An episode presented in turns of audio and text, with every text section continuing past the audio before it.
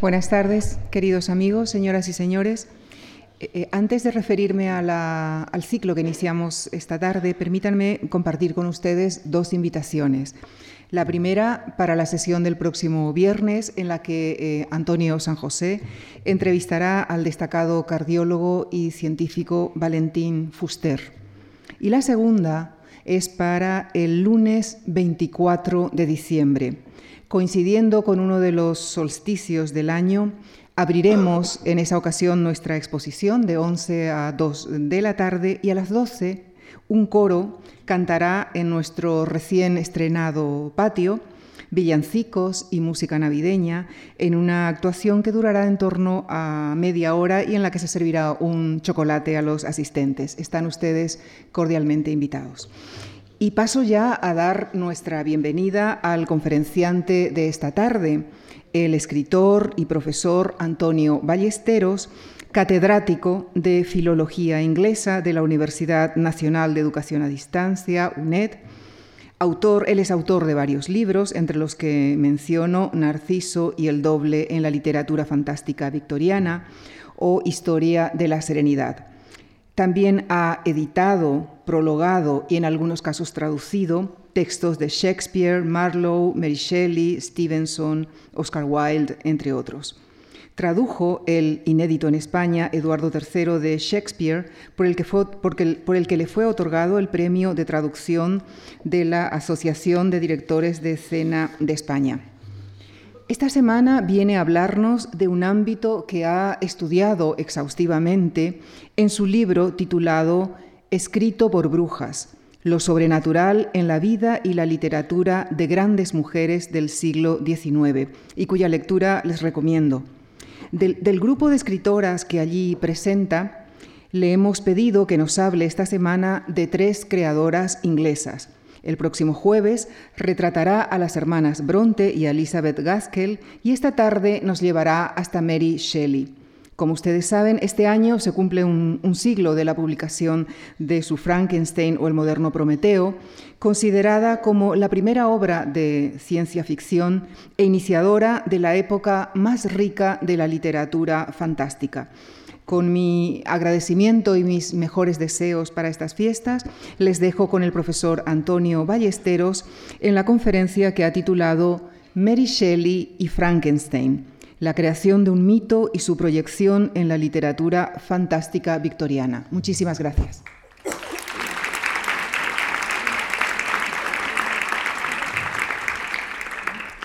Muchas gracias. Es un, grandísimo placer para mí eh, estar aquí en la Fundación Juan March. La verdad es que he asistido a muchísimas eh, charlas, conferencias, eventos, conciertos y, exposiciones, fundamentalmente. Y la verdad es que para mí pues, es, un, es un gran honor y un gran placer dirigirme a todas y a todos ustedes. Eh, muchas gracias por estar aquí y por, y por escucharme. Voy a hablar de, de Mary Shelley y, su monstruo, como vemos ahí en amigable compañía, ¿no? Eh, de la proyección mítica y universal de Frankenstein eh, y su criatura, ¿no? un icono realmente inmortal, ¿no? que ha propiciado pues, el olvido de la autora que le dio vida. Es decir, todo el mundo conoce al monstruo de Frankenstein, en realidad conoce a Frankenstein, ¿eh? el monstruo le ha robado el nombre eh, al, propio creador que le dio, que le dio vida, ¿no? que le insufló vida, y también, de alguna manera, Mary Shelley eh, es una figura obliterada o que ha quedado, mm, digamos, pues despojada de toda la gloria que le debía ser concedida precisamente por culpa de este monstruo al que, al que dio vida. Frankenstein en realidad es el monstruo. ¿no? Es un mito profundamente original, si se dan cuenta. Es el gran mito moderno, yo diría. Un mito que no requiere, como los demás mitos, ¿no? en general, de intervención divina o femenina, es decir, en su creación y esto es muy importante para lo que sucede en la novela, que es una obra literaria inigualable. No hay una intervención divina, no hay una intervención femenina, tampoco tiene su fundamento en el folclore o en los ritos comunales, como sucede con el mito del vampiro, ¿eh? como sucede, pues, por ejemplo, con otros mitos modernos, como podrían ser Tarzán, Batman, etcétera, tantos otros mitos que responden o tienen un enraizamiento en el folclore o bien en ritos comunales. ¿no? En ese sentido es un mito profundamente innovador, profundamente eh, original. ¿no? Por supuesto, por otra parte, está vinculado a otros mitos.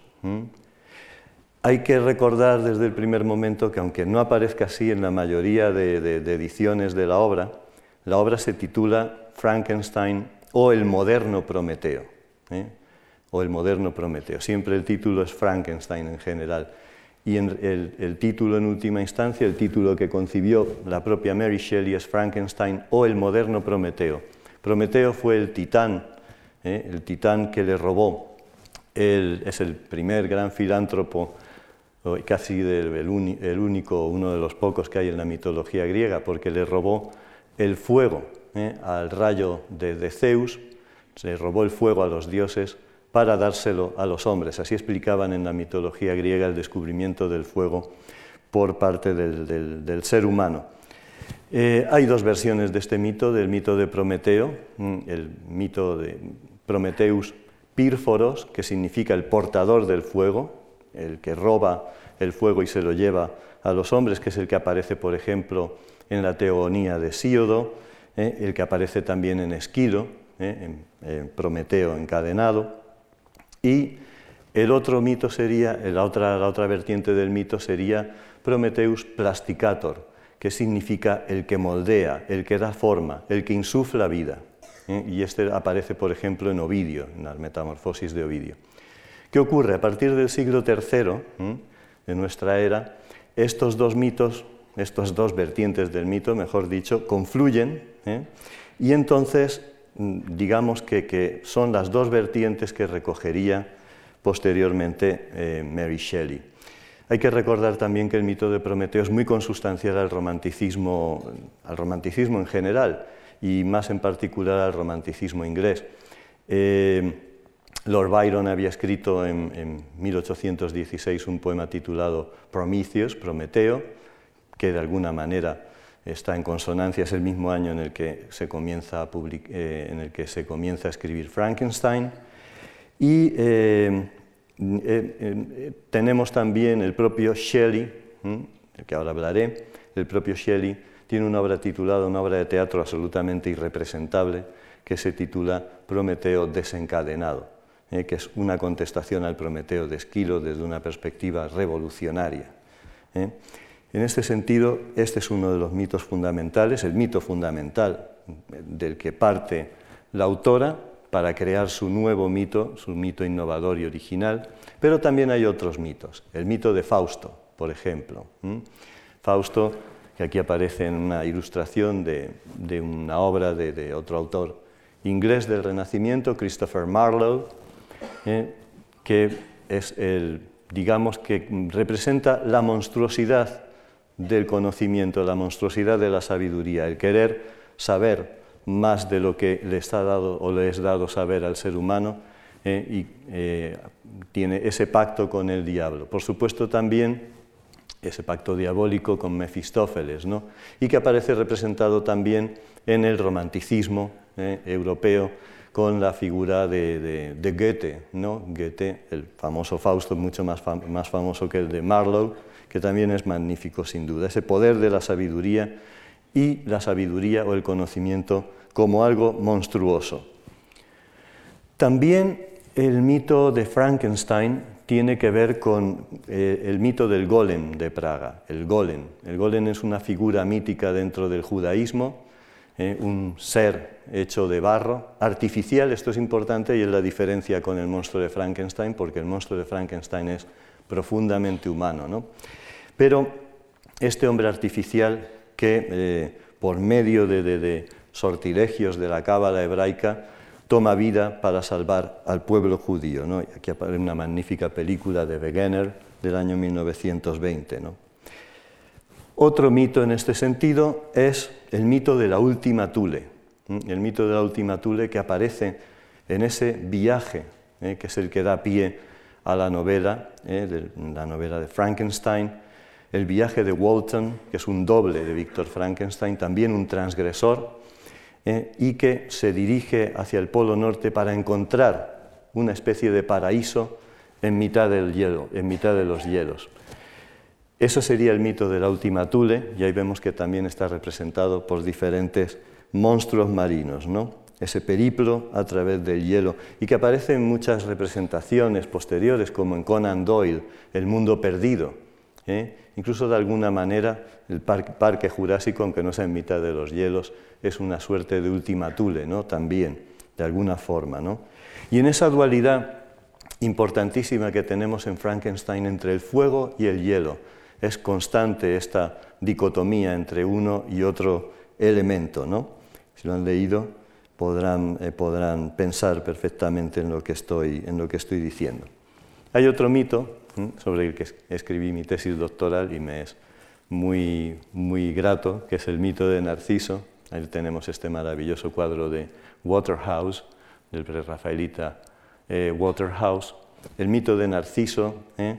ese personaje que representa ¿eh? la figura de la dualidad, la figura del doble, aquel ser que no se conoce a sí mismo, como dice Ovidio en, las Metamorfosis, en el libro tercero, que contempla su imagen sin saber que es él mismo. Narciso es un ser de una extremada belleza, como sabemos en la mitología clásica, y de alguna manera el monstruo de Frankenstein, y aparecen algunos fragmentos dentro de la obra que son absolutamente significativos en este sentido, viene a representar el antinarciso. ¿eh? Digamos que sería una especie de antinarciso precisamente por esa mm, fealdad, por esa monstruosidad que, lo caracteriza. Hay que tener en cuenta algo muy importante con respecto a la monstruosidad en Frankenstein y luego hablaré un poco más sobre este tema. Y es el hecho de que eh, Frankenstein en realidad, o sea, el monstruo, no es consciente de su, de su, monstruosidad hasta que se compara con otros, hasta que se ve en el espejo de los demás, algo que sucede decía el psicoanalista Lacan, en este sentido algo que sucede en el periodo de la infancia. ¿no? Y luego hay una cuestión fundamental, que es que hay que, mm, cuando decimos eh, Frankenstein, se nos viene a la cabeza a todos y a todas distintas imágenes, ¿no? la imagen de Boris Karloff, por ejemplo, la imagen de, cualquier otro de los muchos eh, actores que han representado, sobre todo Karloff, ¿no? pero también otros, que han Robert De Niro, por ejemplo, también, que han representado al monstruo de Frankenstein. Hay que pensar en que los contemporáneos de Mary Shelley leyeron esta obra con profundo, y así lo demuestran eh, las reseñas que se hicieron en aquel tiempo, con profundo terror, con una sensación de terror. Porque lo importante dentro de la novela es que al monstruo apenas se, se le describe. Es tan verdaderamente espantoso, es tan horrible, que no tiene descripción posible. ¿eh? Y esta, claro, esto es algo que no podemos nosotros de alguna manera imaginar, que siempre tenemos algún icono que nos representa al monstruo de Frankenstein. Ninguno de ellos es tan espantoso y tan horroroso como el personaje que aparece en la novela. Esto sucede también con otros monstruos como el vampiro, Drácula, etc., pero especialmente en esta obra en la que apenas se dan unas pinceladas con respecto al monstruo. ¿no? Otro personaje entroncado con el mito de Frankenstein y que es en sí también mítico es Satán, el Satán de Milton, eh, eh, que aparece en su obra Paradise Lost, El Paraíso Perdido, de 1667. Una obra en la que se representa el personaje de Satán como un, personaje transgresor, por distintas razones, y ahora no puedo aludir a eso, eh, pero es muy importante ver cómo eh, Mary Shelley había leído El paraíso perdido de Milton, se había sentido fascinada por esa obra y hay muchísimas referencias al paraíso perdido, referencias directas en Frankenstein. Incluso la criatura increpa a su creador, a Víctor Frankenstein, y le dijo, yo debería ser tu Adán. ¿eh? En esa gran tragedia mitológica para algunos, creencia para otros, ¿no? en esa en ese momento trágico para la historia de la humanidad en todo caso, desde una perspectiva literaria, una perspectiva mítica. Eh, el personaje de Satán eh, aparece como un gran, eh, un gran transgresor y tiene además otras características que son importantísimas con respecto a Frankenstein. Vuelvo de nuevo al icono de Boris Karloff, ¿no? Que es balbuciente, ¿no? Que, que no tiene locuacidad, que no tiene capacidad para expresarse. Esto es todo lo contrario, todos los que hayan leído la, novela habrán visto que el monstruo fundamentalmente lo que tiene de horrible, lo que tiene de feo, lo tiene de locuaz, lo tiene de capacidad para hablar, de capacidad para expresarse, de capacidad para convencer, capacidad retórica para persuadir. Y esa es su gran baza ¿eh? a, lo largo de, a, lo largo de, la obra. En este sentido, eh, el monstruo representa, ¿no? Eh, el monstruo representa esa fealdad del mal también, ¿no? Y el lenguaje como instrumento diabólico, como instrumento monstruoso. El lenguaje puede ser, muchas veces, y lo sabemos todos por nuestra propia experiencia, monstruoso, ¿no? Y esto es algo que representa perfectamente Frankenstein, ese monstruo, el monstruo de Frankenstein, que es un monstruo elocuente, una criatura elocuente. En todo caso, se hace verdaderamente, eh, es maravilloso, es verdaderamente sorprendente cómo, y lo dice la propia Mary Shelley posteriormente en 1831, en la segunda o tercera edición de la obra, según se, según se mire, ¿no? Dice, cómo yo, una joven, una, una niña casi de 19 años, fui capaz de concebir esta obra, de concebir esta novela. Ella misma se maravilla, ella misma se extraña.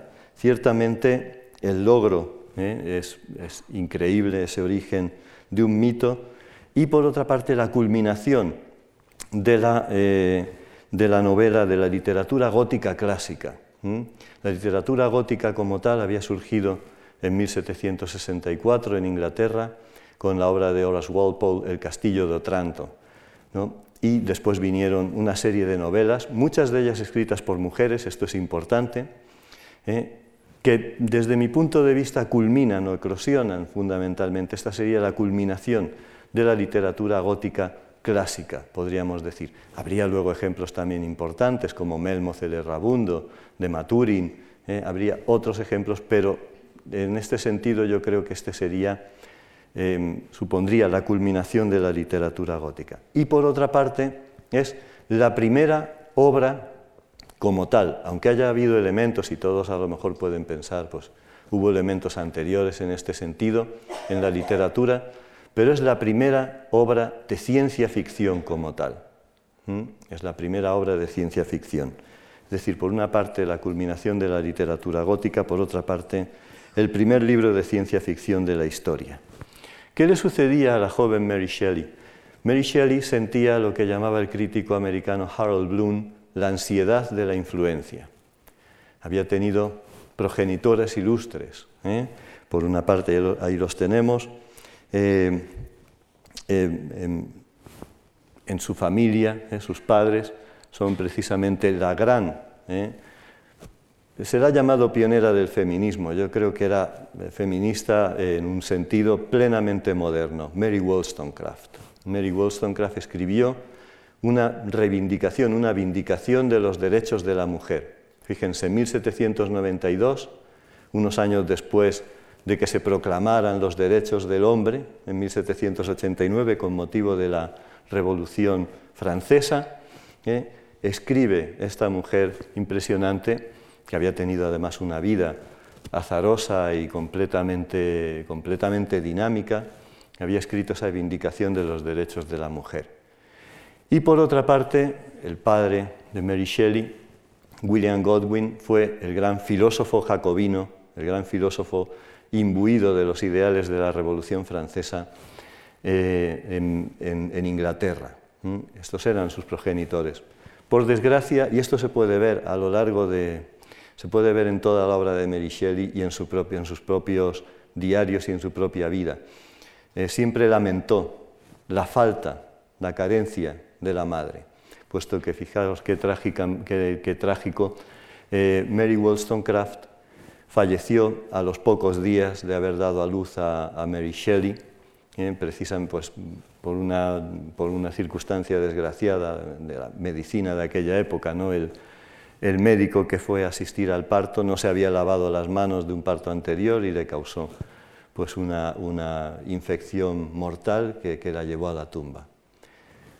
Mary Shelley estuvo toda su vida, de alguna manera, eh, pensando eh, e imaginando a esa madre perdida, esa carencia y esa ausencia de madre que no solo aparece en Frankenstein y que no solo aparece en la obra de Mary Shelley, sino en muchísimas obras del siglo XIX y era desgraciadamente debido a la realidad, al hecho de que muchas mujeres morían a causa de los muchos partos que tenían o a causa de las condiciones higiénicas bastante deplorables que tenían lugar, eh, que acontecían en aquel momento.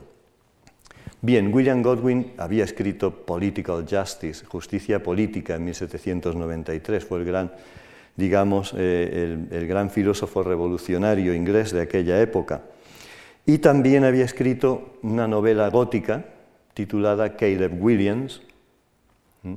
Aquí tenemos la vindicación de los derechos de la mujer, firmado, esto era muy extraño, muy raro, por la propia Mary Wollstonecraft. Las mujeres normalmente utilizaban seudónimo cuando escribían sus obras en el siglo, los siglos XVIII y XIX. Sin embargo, aquí de manera asertiva aparece su nombre. Y luego, esta es eh, la, portada de la primera edición de Things as They Are, Las cosas como son, o Las aventuras de Caleb Williams, una novela gótica que influye directamente en la escritura de, en la escritura de Frankenstein, una novela que es precursora ¿eh? de la novela policíaca o detectivesca. Es también una, obra que merece la, pena, eh, merece la pena leer y en la que aparece una denuncia social sobre todo de la injusticia ¿eh? que reinaba pues, en aquella época y claro, en tantas otras, indudablemente. Estos son los, espejos de alguna manera en los que Mary Shelley se quiso mirar, se quiso reflejar, se quiso contemplar desde el punto de vista de la escritura. Eh, con esa influencia también, en este caso, la influencia gótica. Y por supuesto, Percy Bysshe Shelley, el que sería posteriormente esposo de, Mary Shelley. En, el primer momento no, se fugaron ¿eh? juntos, es decir, eh, después de, un tiempo en solitario, Godwin se casó en segundas nupcias, con una, con una, mujer a la que Mary Shelley contempló siempre como si hubiera sido la madrastra de los cuentos de, de los cuentos de hadas. ¿no? Y eh, ella tenía, tenía ya una, dos hijos, una hija y un hijo, eh, y em, la familia también se componía de, de, otro, de otra hija que había tenido Mary Wollstonecraft con una pareja anterior. Es decir, este es, digamos, el, el, ámbito en el, que, en el que se cría eh, Mary Shelley, lo importante también es cómo ella tiene acceso a la vasta biblioteca, para aquella época, la vasta biblioteca del, padre. El padre nunca le prohibió leer, nunca le prohibió, que era cosa normal ¿eh? en lo que se refiere a la educación femenina. Sin embargo, Mary Shelley siempre tuvo acceso a la lectura y desde muy joven empezó, empezó a escribir. ¿eh? Fue una artífice temprana de la, de la, de la literatura. ¿no? Bien, pues eh, hay muchas leyendas al respecto, pero el caso es que Percy Shelley, que entonces estaba casado con una tal Harriet Westbrook, eh, que tuvo un final realmente trágico, tenía, tuvo dos hijos con, esta mujer, pero se enamoró de, Mary Shelley, un proceso de varios, varias visitas, varios años en los que, en los que coincidieron y decidieron fugarse juntos y viajar por toda la Francia postrevolucionaria. Mary Shelley escribió, no está publicado en, castellano por desgracia, en español, hay un libro de viajes contando todo ese periplo desde Inglaterra hacia Francia. Ocurrió también que se llevaron con ellos a Claire Clermont, ¿eh? Aquí la tenemos, que era la, hija, de, la, hija de, la esposa, de la segunda esposa de, Godwin, ¿no? y acompañó siempre a la pareja, produciendo pues bastantes conflictos emocionales entre, entre ellos. También todo esto ahora sé que parece un poco culebrón venezolano, pero es importante entender que todo este laberinto de pasiones románticas, nunca mejor dicho también por la época en la que acontecen, porque eh, Claire Clermont había tenido una, un fugaz, eh, una fugaz eh, relación una relación breve con, con Lord Byron, hablaré después de él, una, una relación con Lord Byron, el famoso poeta, el gran poeta romántico inglés en esta época, habría que pensar en él como si fuera uno de los grandes eh, músicos de rock de hoy en día, un personaje casi mítico en sí mismo. De hecho, eh, digamos que la mitología de su propia vida ha, mm, eh, oscurecido bastante su, propia obra. ¿no? Pero es muy interesante este, este conflicto porque nos lleva al año de 1816, después de ese periplo por la Francia, por la Francia postrevolucionaria de esta comitiva, ¿no? y eh, el deseo de Claire Clermont de ir a Suiza, eh, a Villa Diodati, donde en aquel momento estaba residiendo Lord Byron eh, con su médico personal, el doctor John William Polidori. Lord Byron era un hipocondríaco absoluto, no iba a ningún sitio sin su médico, ¿no? médicos a los que tenía completamente vampirizados, como ahora después hablaré.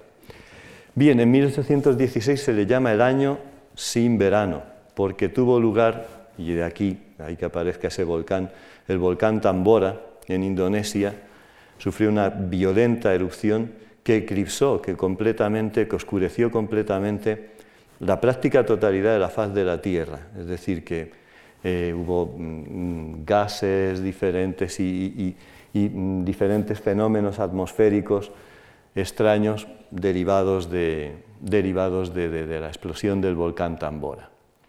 Aquí tenemos a John William Polidori, el médico de, el médico de Byron, jugaría un papel fundamental en la escritura de Frankenstein, eh, puesto que eh, sería, eh, y ahora hablaré de ello, sería un personaje absolutamente mm, fundamental para entender la escritura de Frankenstein, porque era un científico, era médico, había escrito una tesis doctoral en la Universidad de Edimburgo sobre el mesmerismo y sobre fenómenos que hoy llamaríamos parapsicológicos o psicológicos, que en aquel momento se consideraban de alguna manera ciencia o que podían ser o que podían tener que ver con la ciencia. ¿no?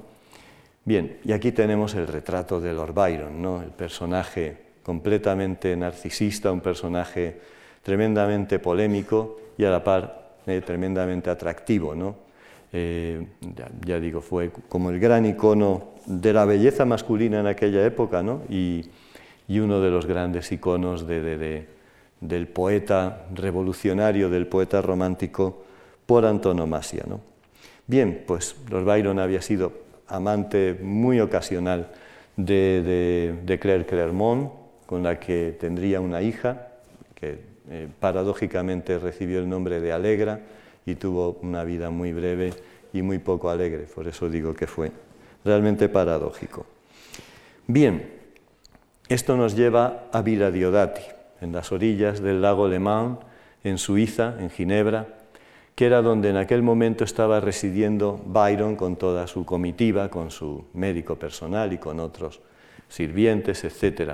Allí se conocen Percy Shelley, Mary Shelley, Byron, eh, allí aparecen son invitados a pasar un tiempo en una propiedad cercana y eh, Byron y, Shelley tuvieron una especie, digamos, de, de, flechazo intelectual inmediato. ¿no?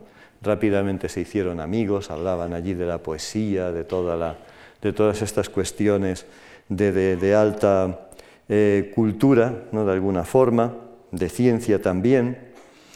Y eh, en ese mes de junio de 1816, en ese año sin verano, pues si ya de por sí el tiempo en Ginebra en esa época tampoco es gran cosa, pero a pesar de ello, incluso digamos que fue peor en, en aquel momento y hubo varias semanas en las que estuvo lloviendo, haciendo un tiempo espantoso. ¿no?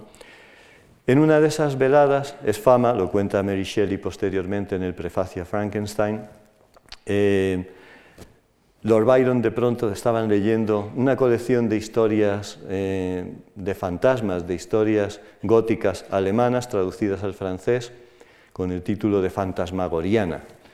Eh, y en una de esas noches de pronto Byron dijo, vamos a hacer una apuesta, a ver quién escribe la mejor, el mejor cuento de terror entre todos nosotros.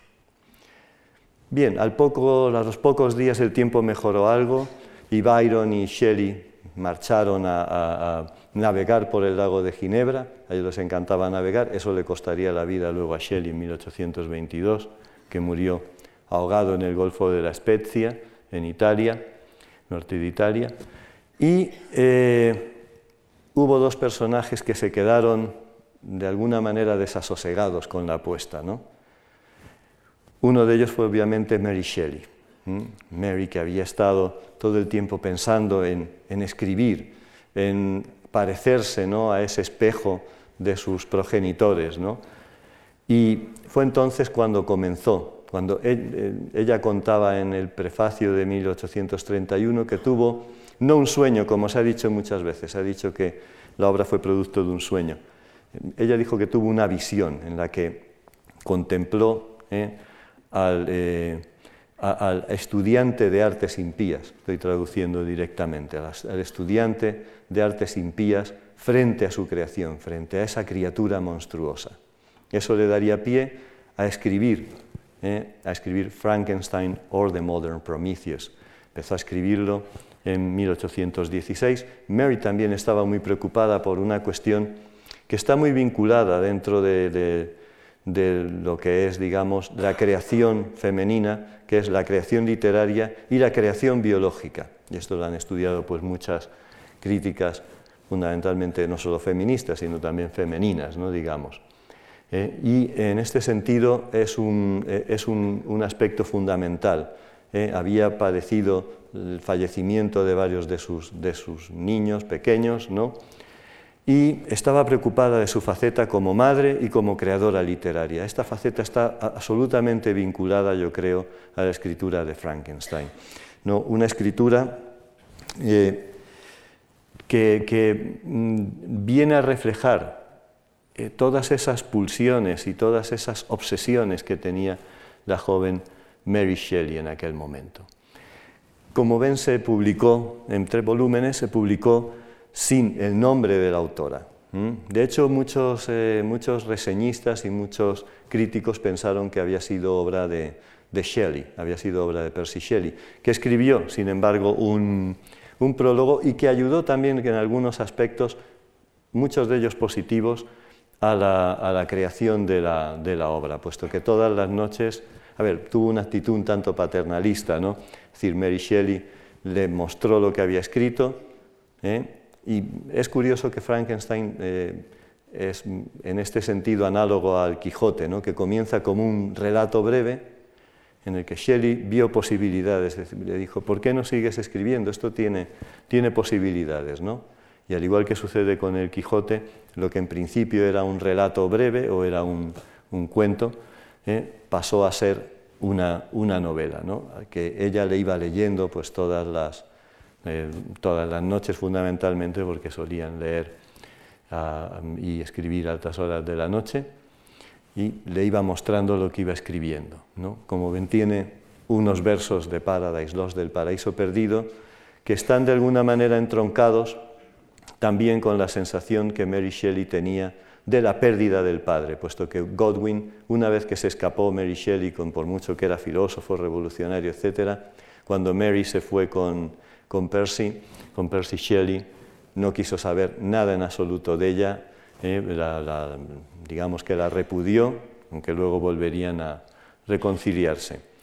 Voy a hablar muy brevemente sobre la monstruosidad. Frankenstein. Frankenstein es el arquetipo fundamental de, eh, la monstruosidad y el origen de todos los monstruos modernos. Eh, la etimología de la palabra monstruo es muy interesante porque proviene del latín monstrare. Los monstruos, claro que había habido monstruos a lo largo de toda la historia y la literatura anterior, ¿eh? sin ir más lejos, pues por ejemplo Ricardo III de Shakespeare y tantos otros, ¿no? La monstruosidad estaba ahí, pero el monstruo, digamos que tenía una faceta de eso, de mostrare, de enseñarlo, un ser que se enseña como un ejemplo ¿eh?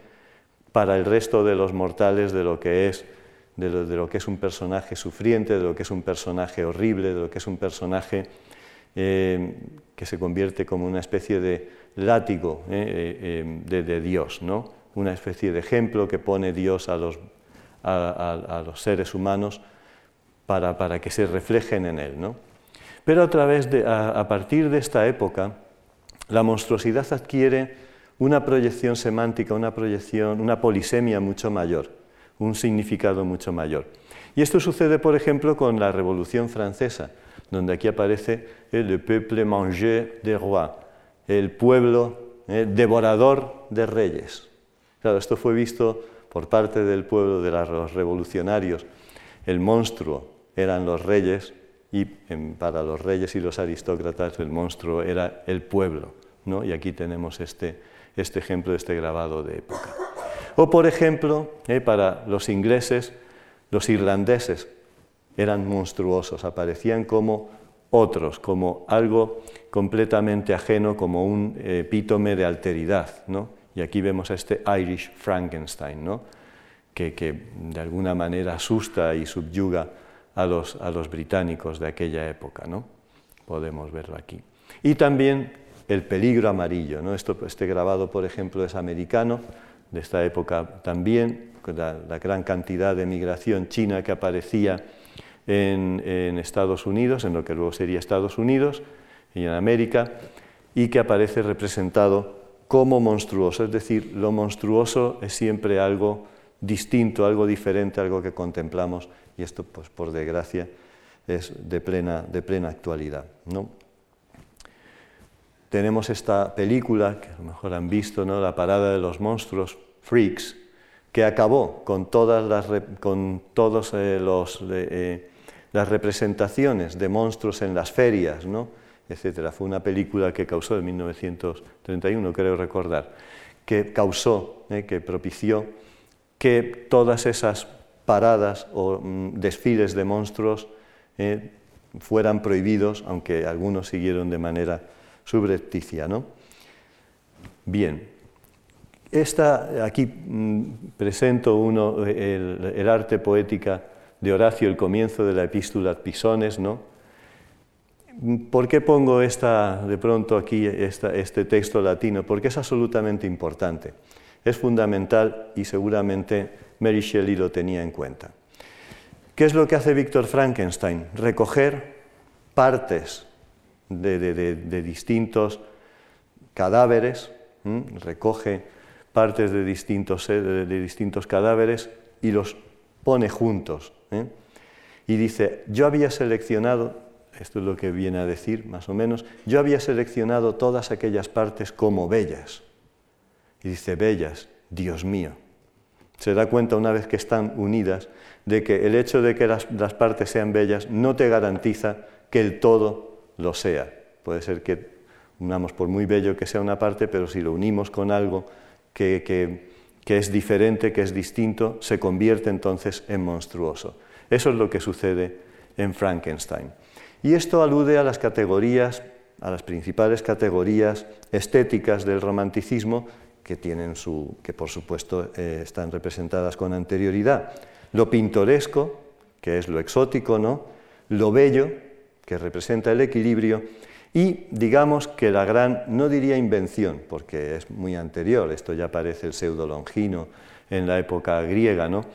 pero sí es verdad que en la época romántica se reinventa lo sublime, ¿eh? lo sublime que aparece representado pues, en cuadros como los de Caspar David Friedrich, está eh, este, este eh, cuadro, El mar de hielo, representa bastante bien, ha sido muy unido, no, lo conocía evidentemente Mary Shelley, pero está muy entroncado con esa sensibilidad romántica y eh, esas categorías estéticas en la que destaca lo sublime, la sublimidad.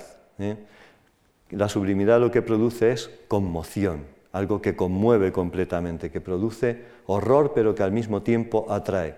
En este sentido, el monstruo de Frankenstein sería el paradigma de lo sublime horroroso, ¿no? Lo sublime horroroso.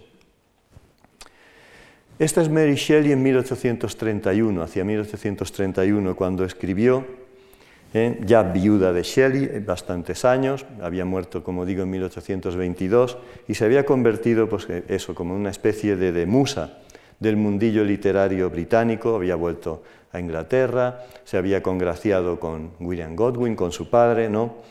Y eh, se convierte en musa del mundillo literario londinense, ¿no? Eh, incluso eh, Prosper Mary Mel la pidió en matrimonio, amiga de Washington Irving, de todos aquellos grandes autores de esta época. ¿Qué ocurre en la edición de 1831, en la que aún así vemos que no aparece el nombre de Mary Shelley, sino by the author of obras posteriores de Last Man, Perkin Warbeck, etcétera, etcétera? ¿Eh? sigue siendo, la mujer sigue siendo anónima todavía en esa, en esa época que preludia ya eh, la época victoriana. ¿no? Y eh, se produce un cambio ideológico sustancial. Si leen la edición de 1818 y la de 1831, verán muchos cambios desde el punto de vista ideológico, ¿no? mucho más conservadora esta edición de 1831, por tirarla de una manera eh, contemporánea, diríamos. ¿no? Bien, esta sería eh, la, primera página con esa, imagen icónica de, de, Víctor Frankenstein huyendo. Esta es la gran tragedia del monstruo de Frankenstein, ¿no? la huida del padre, la huida del progenitor, la huida del creador. Y luego esta cita que voy a traducirles ¿eh? que es el final de ese prefacio de 1831. Y dice Mary Shelley, y ahora de nuevo envío a mi espantosa progenie a que avance y prospere. Le guardo afecto, pues fue el retoño de días felices, cuando la muerte y la pena tan solo eran palabras que no hallaban genuino eco en mi corazón. ¿Eh? De alguna manera ya recuerda ese momento, esos momentos que no fueron tan felices como ella, pero bueno, ya se sabe que siempre se idealiza el pasado, ¿no? Y esta sería eh, esa. Voy a hablar ahora muy brevemente de esa espantosa progenie que es la literatura fantástica del siglo XIX, donde, que está totalmente mediatizada por esa edición de 1831 de Frankenstein. Toda la monstruosidad a partir de ahí está vinculada a Frankenstein. De esto hablaremos el jueves. ¿eh? Heathcliff, el personaje de Heathcliff en Wuthering Heights, en Cumbres Borrascosas, sería eh, un representante bastante evidente de, esa monstruosidad que aparece en Frankenstein eh, y que tiene como principal víctima a las mujeres. He elegido este cuadro de Fuseli, La pesadilla, porque Fuseli había sido además amante de, de su madre, de Mary Wollstonecraft, y representa muy bien algunas imágenes ¿eh? Eh, eh, que, aparecen en Frankenstein, como la muerte de Elizabeth Lavenza y la destrucción del monstruo femenino, que es muy significativo, ¿no? Cómo la mujer, cómo los personajes femeninos aparecen representados normalmente como víctimas. No es el caso de Jane Eyre, de la que hablaré más extendidamente, con más extensión el jueves, ¿no? Pero ahí tenemos ese retrato de Portrait of a Governess de una institutriz sin relaciones, sin relaciones familiares, disconnected, pobre, poor, and plain, y vulgar, y fea. ¿no? Ya hablaremos en este sentido, pero esta obra, aunque la heroína es una heroína asertiva desde el punto de vista, desde el punto de vista femenino, ¿eh? y fue la obra en este sentido escandalosa, como ya hablaré, pero sí que dio pie a otras representaciones basadas en esa loca del desván, en esa Bertha Mason, esa mujer que Rochester, el, que luego sería esposo de, de, de, Jane Eyre, esa mujer que está oculta en un desván, que no tiene voz, que no está representada por nada y que eh, es completamente anónima ¿no? y está ahí prisionera ¿no? de las fuerzas patriarcales, en este caso de Rochester, y que se convierte pues, en un símbolo. Hay una obra titulada precisamente The Mad Woman in the Attic, La loca del desván, de dos eh, críticas eh, feministas americanas, en 1979, Sandra Gilbert y Susan Gubar, donde hablan de la condición de la escritora en el siglo XIX, la escritora mujer en el siglo XIX, como esa Mad Woman in the Attic, como esa loca del desván, como esa loca del ático. Y eso representa Jean Rhys, en una novela de 1966 magnífica, eh, Ancho Mar de los Sargazos, donde está contada la historia de Jane Eyre desde la perspectiva de la loca, o la supuesta loca, no la presunta loca. Una obra eh, eh, fundamental para entender, porque además Dickens leyó esa edición de 1831, Charles Dickens, de, de Frankenstein, y influye, e influye en muchas de sus obras, principalmente en Grandes Esperanzas, debería ser traducido Grandes Expectativas, Grandes Esperanzas, obra de 1860-1861, eh, el gran escritor, el gran escritor victoriano por antonomasia, escribe eh, dentro de esa tradición el personaje de Madwich, eh, hay una descripción cuando aparece en la segunda parte de la novela, en la que está representado como si fuera el monstruo de Frankenstein. y por supuesto, también aparece la monstruosidad femenina por parte del personaje de Miss Havisham, ¿eh? y que quiere convertir a Estela en una especie de monstruo femenino sin sentimientos. ¿no? esto es para que vean lo importante que resulta, que resulta Frankenstein para toda la tradición de la literatura fantástica y también realista victoriana. Yo solo me estoy eh, centrando en lo fantástico. Por ejemplo, en Alicia en el País de las Maravillas y Alicia a través del espejo, aparece esa representación de la dualidad, del doble, y ese otro mundo, ese otro, mundo del otro lado del espejo, donde aparecen, si se dan cuenta, una gran cantidad de monstruos, casi todos los personajes que aparecen, el gato de Cheshire, etcétera, etcétera, son personajes monstruosos eh, muy, relacionados con esta percepción de la monstruosidad que aparece representada en Frankenstein. Lo mismo ocurre con esta obra, que les recomiendo leer, es más desconocida, seguramente conocen a Edward Bulwer Lytton porque es el autor de Los últimos días de Pompeya, eh, una gran novela histórica victoriana, pero que en esta obra, The Coming Race, eh, Brill, o The Coming Race, Brill o el poder de la raza venidera, en esta obra aparece reflejado un, aspecto fundamental de la monstruosidad en la época victoriana y posterior, que es que en 1859 había salido, había visto la luz ¿eh? Eh, la obra de Darwin, ¿eh? la obra de Darwin, en la que hablaba, como bien saben, ¿no? de, esa, de, esa, visión darwinista de la historia de la evolución de la humanidad.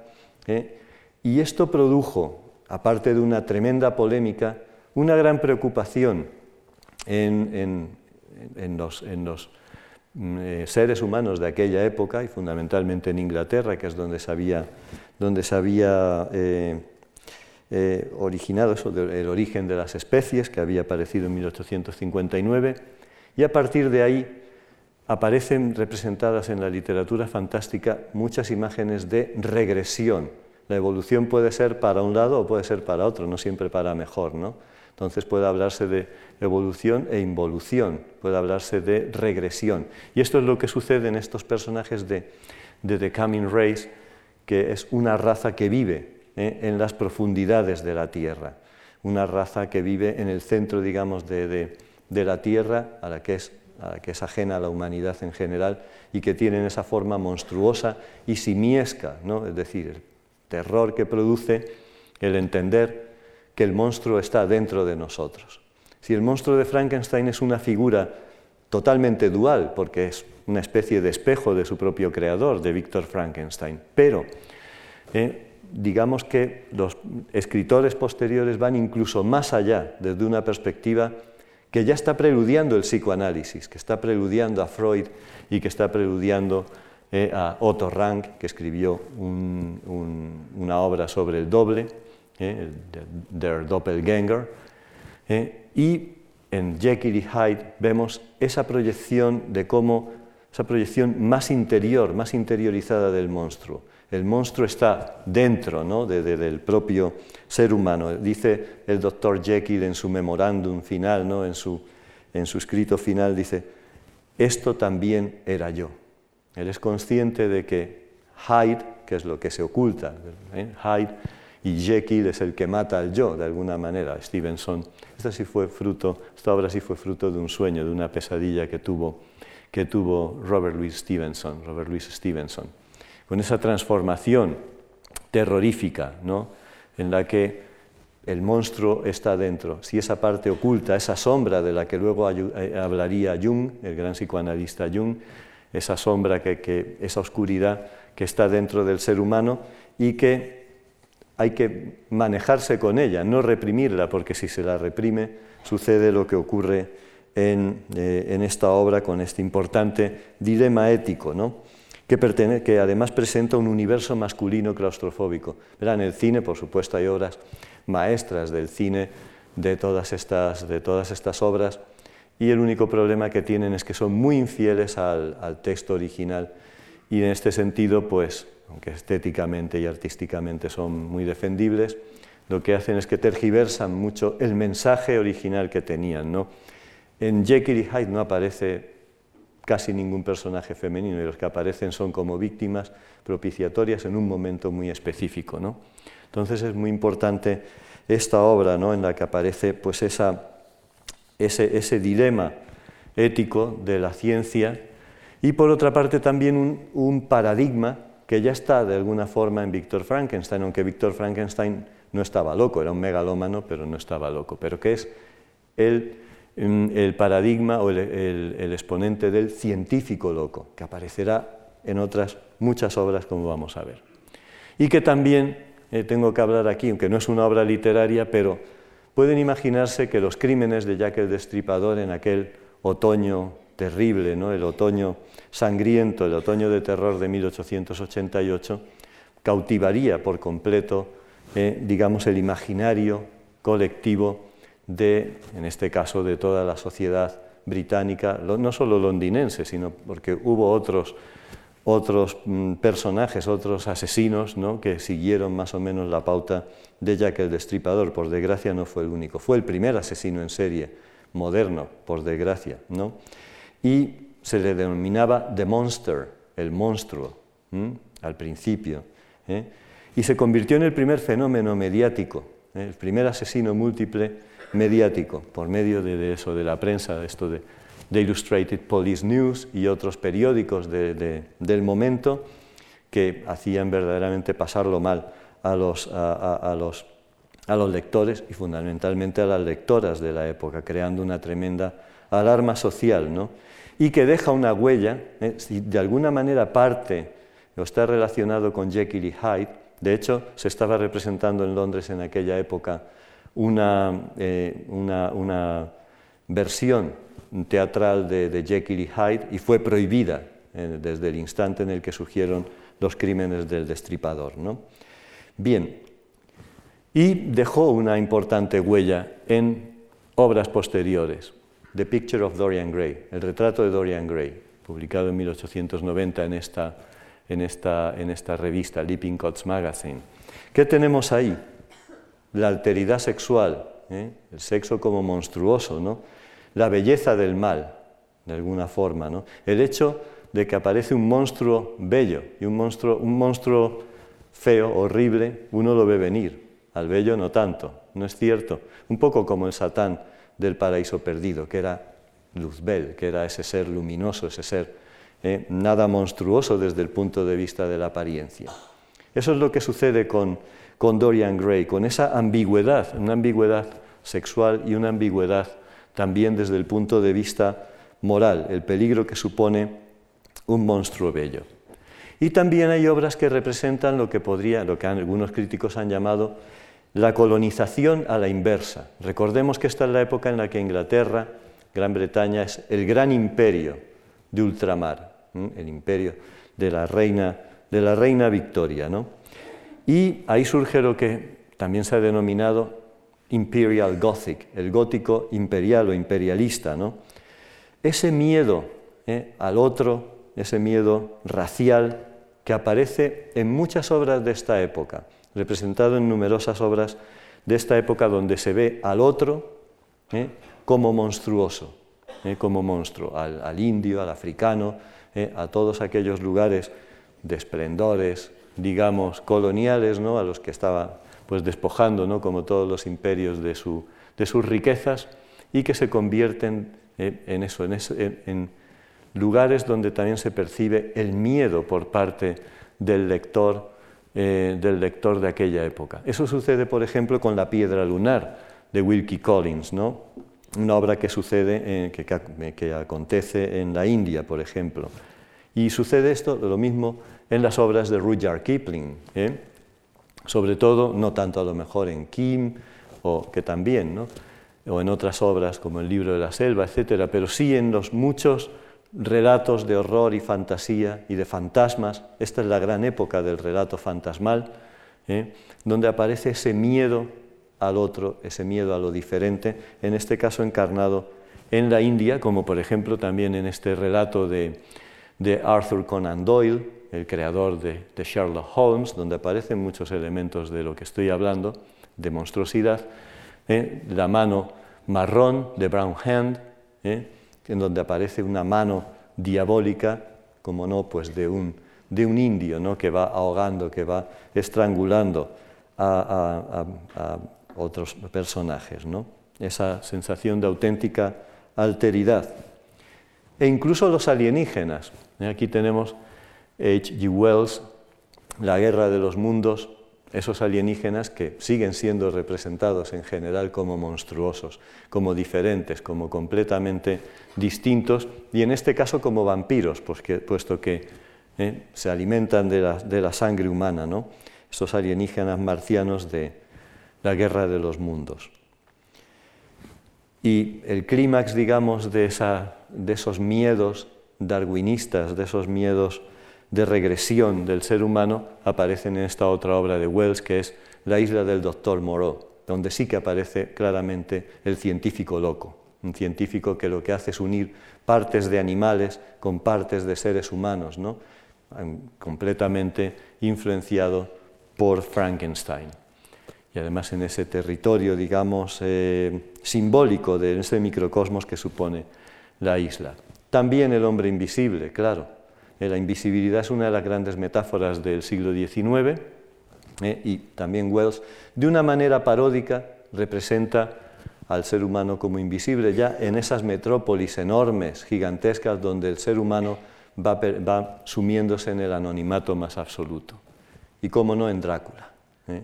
Drácula, que es una de las la gran de la alteridad, el otro gran monstruo que comparte con Frankenstein, el imaginario terrorífico del imaginario gótico. ¿no? Drácula, donde aparecen pues, muchísimos, muchísimos ejemplos de, alteridad, de, colonización a la inversa, ¿no? y ese epítome de, absoluta alteridad que es necesario exorcizar, y la mujer siempre como víctima, ¿no? como víctima de los poderes patriarcales. Bien, que se representa, vemos, de forma animal, animalizada, ¿no? Y también, hay que decirlo, como representación del judío, como epítome del racial del judío. Esto está muy claro en la obra de, Bram Stoker, ¿eh?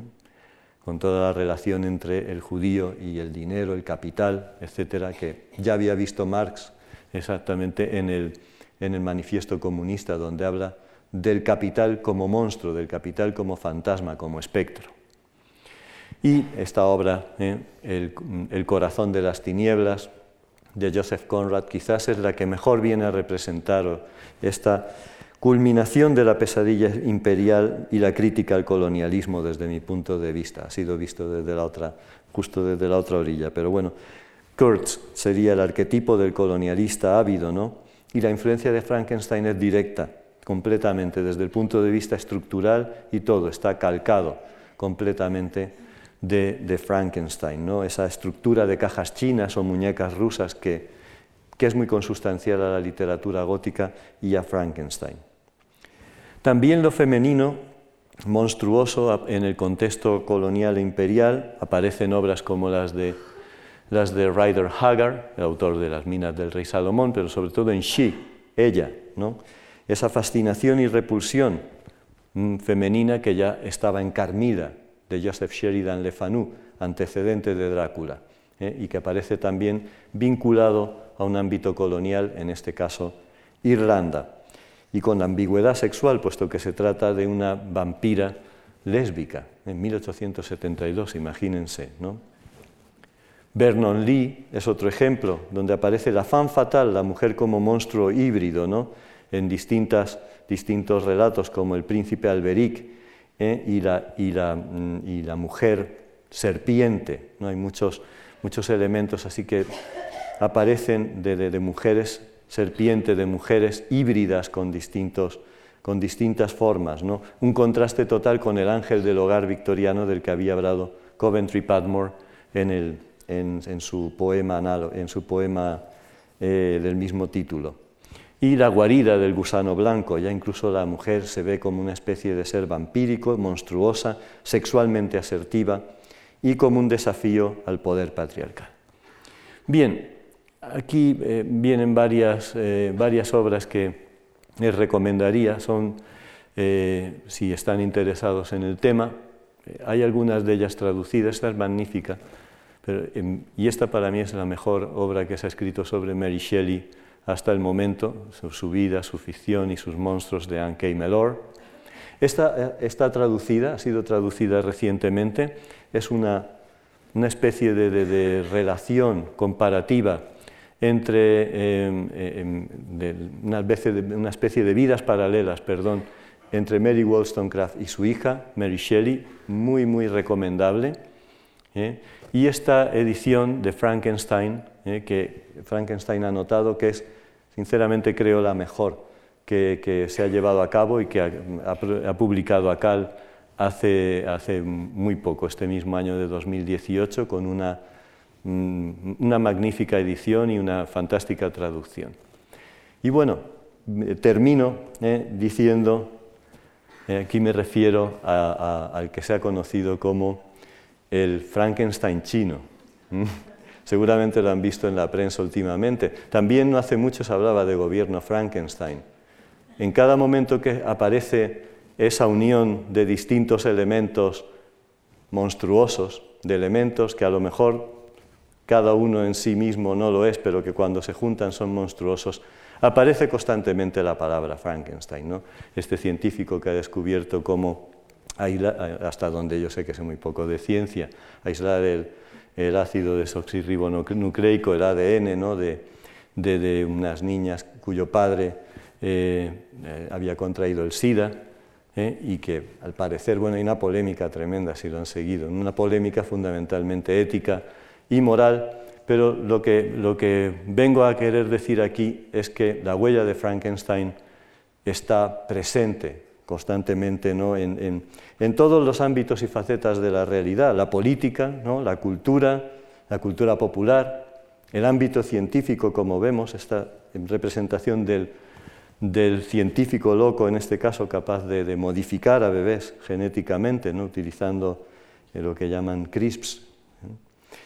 Y esa necesidad de alguna forma, eh, yo creo, de eh, hacer o rendir un gran tributo a Mary Shelley, una mujer eh, realmente impresionante desde el punto de vista artístico, desde el punto de vista estético, con una vida también pues muy interesante, muy importante, pero sobre todo lo que les recomendaría, si no lo han hecho ya, es leer, leer la novela, porque la novela es absolutamente magnífica. La, la literatura gótica ha estado, como saben, pues muy despreciada frente a a la literatura realista, etc. Y yo creo que hay que reivindicar claramente estos ejemplos de, literarios absolutamente magníficos que, desde mi punto de vista, y por supuesto todas las versiones que han venido después, son perfectamente legítimas, algunas de ellas grandes obras maestras, grandes obras de arte, pero eh, yo les recomendaría volver a los orígenes y leer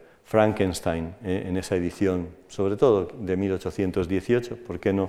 De 1831, eh, puesto que se trata de una obra inmortal que refleja pues, el, ingenio eh, de, una gran mujer escritora que ha quedado un poco soslayada por el propio mito que ella llegó a crear.